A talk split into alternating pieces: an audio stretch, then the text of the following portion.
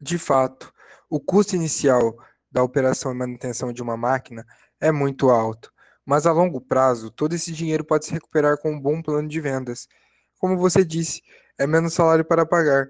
Digamos que uma máquina substitua três humanos, onde esses três funcionários recebem R$ 1.500 mensalmente cada um sem contar o 13º e férias dos funcionários.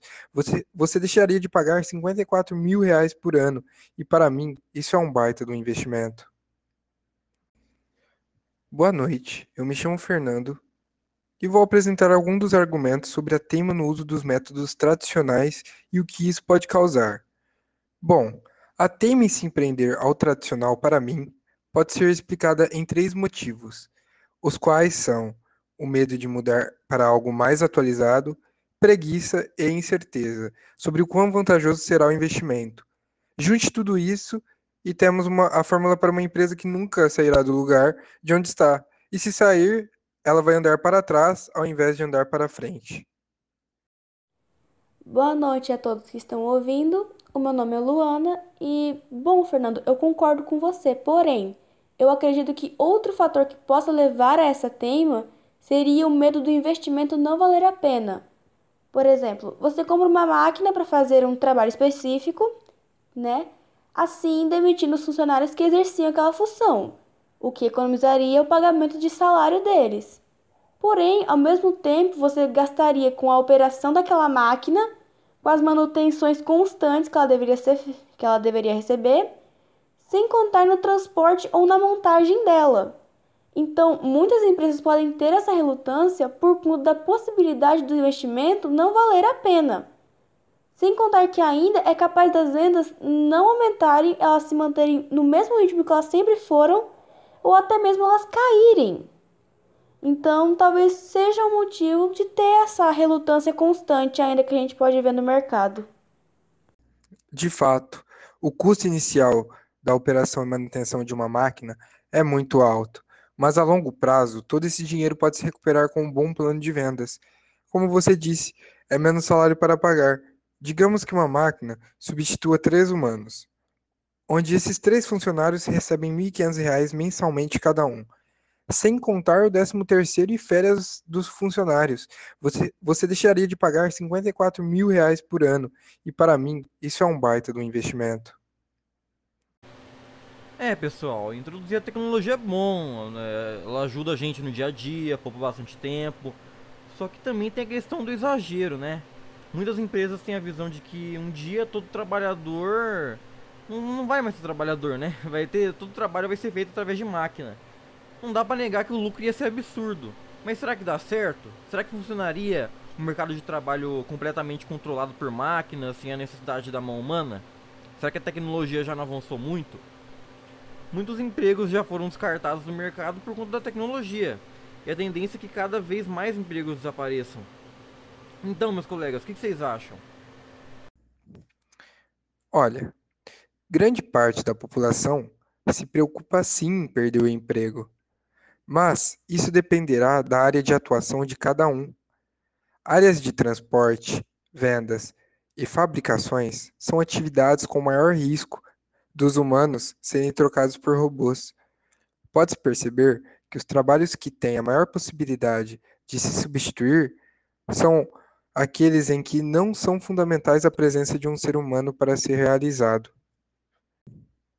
Portanto, para que muitos não percam seus empregos, é necessário incentivar as pessoas para que ampliem seu estu seus estudos em áreas que não corram risco de serem afetadas, Seria interessante criar-se cursos para capacitação dos trabalhadores para a manutenção dos robôs, diminuindo assim o impacto que será causado se isso vier a ocorrer. Fernando, eu concordo com o que você disse. Porém, também, do meu ponto de vista, não adianta uma empresa querer substituir todo o trabalho por máquinas, querendo conseguir mais lucro com isso, porque Gostando ou não, não existe inteligência artificial que seja criada que vai conseguir substituir completamente o trabalho de um ser humano. Por exemplo, um mecânico, tá? Ele usa um equipamento tecnológico para conseguir consertar os carros, motos, enfim, os, os equipamentos de transporte. Porém, para usar essas máquinas, precisa de alguém manuseando elas. Então, o trabalho humano, gostando ou não, é essencial nessa área. Outra coisa também, atendimento ao cliente. Para resolver um problema no atendimento ao cliente, uma máquina não vai ter a mesma capacitação que um humano tem. Porque a máquina, por mais inteligente que ela seja, com inteligência artificial e tudo, ela não tem a empatia que um ser humano tem. Então o ser humano vai lá, ele vai te explicar o que está acontecendo, ele vai, vai falar com calma, vai te ajudar a resolver. Uma máquina não, uma máquina ela vai te passar o procedimento padrão. Faz isso, aquilo e pronto. Ela não vai se importar em te ajudar. Então, existem alguns serviços de atendimento ao cliente, serviços que trabalham diretamente com outro ser humano, precisa de alguém que tenha empatia, que entenda o problema daquela pessoa. Uma máquina não consegue fazer isso. Bom, Luana, concordo muito com o seu ponto de vista. E acabei chegando a uma conclusão. Tendo em vista que as máquinas são criações humanas, o homem não pode estar despreparado para lidar com ambas.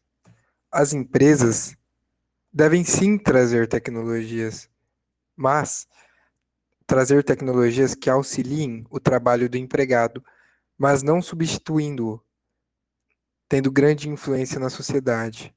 A mídia deve trazer.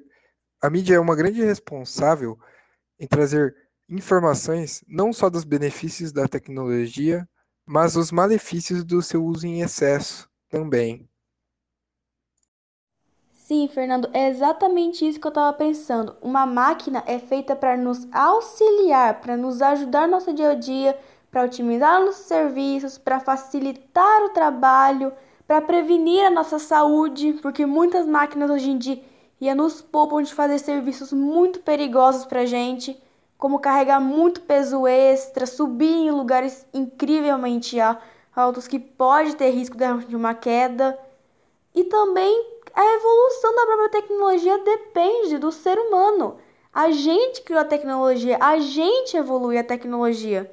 Então não tem como uma coisa, uma coisa que a gente criou nos substituir. Isso não existe. Uma máquina vai nos auxiliar, mas nós temos que criar ela. Nós, nós inventamos ela. Então não tem como substituir o ser humano. O ser humano sempre vai ter o seu papel, seja evoluindo a máquina, manuseando ela, revoluindo ela, criando novas para facilitar cada vez mais, mas sempre prevendo o auxílio e a ajuda para os trabalhadores e nunca prevendo a substituição deles. Pois é, pessoal, a gente vai encerrar por aqui. Foi uma honra ter os nossos convidados Fernando e Luana para estar tá discutindo com a gente é, as tecnologias nas organizações, debater aqui o que elas podem trazer de melhora e piora. E foi realmente uma conversa muito agradável. Vamos ficar por aqui e até uma próxima.